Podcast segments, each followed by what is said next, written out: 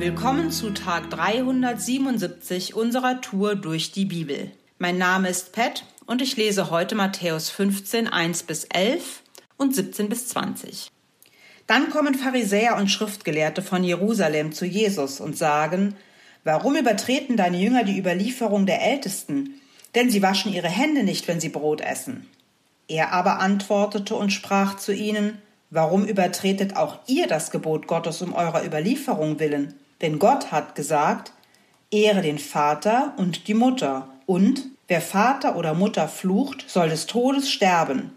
Ihr aber sagt, wer zum Vater oder zur Mutter spricht, eine Opfergabe sei das, was du von mir an Nutzen haben würdest, der braucht seinen Vater oder seine Mutter nicht zu ehren, und ihr habt so das Wort Gottes ungültig gemacht um eure Überlieferung willen. Heuchler, treffend hat Jesaja über euch geweissagt, indem er spricht, dieses Volk ehrt mich mit den Lippen, aber ihr Herz ist weit entfernt von mir. Vergeblich aber verehren sie mich, indem sie als Lehren Menschengebote lehren. Und er rief die Volksmenge herbei und sprach zu ihnen, Hört und versteht, nicht was in den Mund hineingeht, verunreinigt den Menschen, sondern was aus dem Mund herausgeht, das verunreinigt den Menschen. Und ab Vers 17 zu den Jüngern, Begreift ihr nicht, dass alles, was in den Mund hineingeht, in den Bauch geht und in den Abort ausgeworfen wird? Was aber aus dem Mund herausgeht, kommt aus dem Herzen hervor und verunreinigt den Menschen. Denn aus dem Herzen kommen hervor böse Gedanken, Mord, Ehebruch, Unzucht, Diebstahl, falsche Zeugnisse, Lästerungen. Diese Dinge sind es, die den Menschen verunreinigen. Aber mit ungewaschenen Händen zu essen, verunreinigt den Menschen nicht. Für mich besonders erstaunlich ist, dass in dem Kapitel davor Jesus von äh, Genezareth kommt und dort Menschen in Scharen kamen und vollständig geheilt wurden. Das heißt, es gab keine Krankheit, die sich in Jesu Gegenwart halten konnte. Alle sind geheilt worden, ohne Ausnahme, nicht ein paar, nicht viele, alle, nicht ein bisschen, nicht am Fuß, alle sind vollständig geheilt worden ein riesiges Wunder. Und die Pharisäer kommen und sagen, ja, ja, du heilst hier die Menschen und so, aber deine Jünger waschen sich die Finger nicht vom Essen. Das ist so schockierend und trotzdem so passiert. Da kommt ein Jesus, tut ein großes Wunder und kriegt als nächstes einen Pfiff von denen, die in der Gesellschaft angesehen sind und als besonders fromm gelten. Und das, weil seine Jünger ein religiöses Ritual nicht einhalten, das in ihren Überlieferungen beschrieben ist, die die Gebote Gottes interpretieren und bis in die kleinste Kleinigkeit Handlungen ableiten für die Menschen. Ich unterstelle hier mal Gutes und gehe davon aus, dass die, die diese Regeln aufgeschrieben haben, das in der Absicht taten, besser Gottes Willen befolgen zu können und sich besonders davor zu hüten, seine Gebote zu übertreten. So wie im 1. Mose 2,16. Gott sagt zu Adam, er dürfe vom Baum des Lebens nicht essen. Als die Schlange Eva fragt, ob Gott das wirklich so gesagt hat, antwortet Eva, dass es verboten wäre, den Baum auch nur anzufassen. Offenbar hat einer der beiden, Adam oder Eva, dem Gebot Gottes noch einen draufgesetzt und das Verbot erweitert. Gut gemeint, schlecht gemacht und das Böse gefördert statt das Gute. Diese Versuchung ist real für jeden von uns. Gott spricht und wir Leiter, Eltern, Ehepartner, Geschwister vermitteln, erklären und erweitern das Wort so, wie wir das verstehen und wie wir glauben, dass man an Menschen äußerlich erkennen kann, wie fromm sie innen drin sind. Und dann kommen wir mit Regeln zu Kleidung, Gebetshaltung, Ernährung und Körperschmuck um die Ecke. Das ist sehr menschlich, aber auch sehr gefährlich. Denn wenn der Glaube und die Beziehung zu Gott sich so einfach an äußeren Merkmalen ablesen lassen, wie naheliegend ist es dann, die Handlungen zu vollziehen und den ursprünglichen Sinn, den Willen Gottes, die Beziehung zu Gott und den Wunsch, ihm zu gefallen, dabei wegzulassen.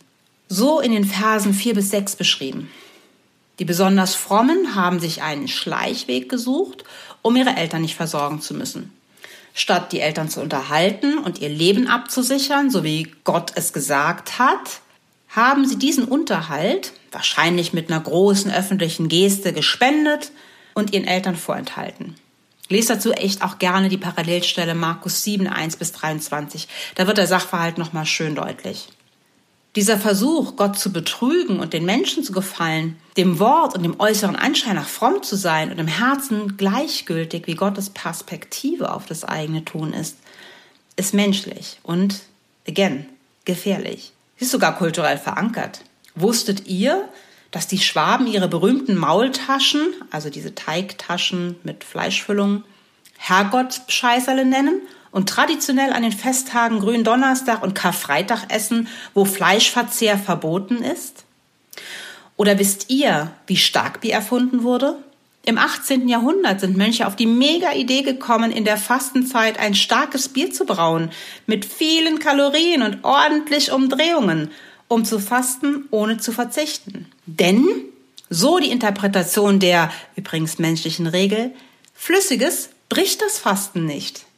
Mal im Ernst, so lustig wie das klingt, was sagt wohl der Herr der Heerscharen und der Schöpfer des Universums dazu, wenn sein Gebot erst interpretiert, erweitert, sogar verschärft wird und dann heimlich gebrochen? Ob er die lächerlichen Versuche der Menschen auch so lustig findet? Jesus ist hier so deutlich, das Äußerliche, die Speisevorschriften, die Gemeindesatzung, das Hinknien, das Händefalten, Hände heben, bedächtig und andächtig in der Bank sitzen, das Fahnenschwingen und das tränenreiche Gebet, all das ist nur Makulatur und Betrug, wenn es nicht aus dem Inneren kommt, sondern einer frommen Tradition, einem gelernten Ritual oder der Kultur in deiner Glaubensgemeinschaft entspringt.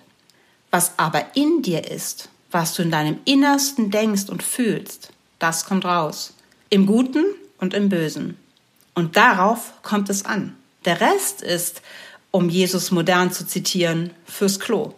Toll, tröstlich und ermutigend, wenn du merkst, dass deine Handlungen und dein Handeln mehr auf die Wirkung auf die Leute in deiner Umgebung abzielen, als dass sie dem Wunsch entspringen, Gott zu gefallen, dann sag ihm das. Er ist nicht enttäuscht. Er vergibt und hilft dir, es besser zu machen und die Freiheit, die du in Christus hast, auch zu beanspruchen. Und wenn das Urteil der anderen dich verunsichert, ärgert oder traurig macht, weil deine Art der Anbetung ihnen zu laut, zu leise, zu emotional, zu steif, zu geistlich, nicht geistlich genug, zu fromm, nicht fromm genug, zu übertrieben oder zu verhalten erscheint, freu dich, Dein Gott weiß genau, was in deinem Herzen ist. Und was in deinem Herzen ist und deine innere Haltung kommt früher oder später raus. Sei also frei darin, deinen Gott auf deine Art zu ehren, zu loben und mit ihm zu leben. Laut tanzend und jubelnd oder ganz, ganz still. Er sieht und versteht, was in dir vorgeht. Du kannst Gott nicht täuschen. Aber hey, was für eine Erleichterung. Du brauchst Gott nicht zu täuschen. Du bist frei. Heute ist ein guter Tag für einen guten Tag. Lass Gottes Wort in deinem Alltag praktisch werden.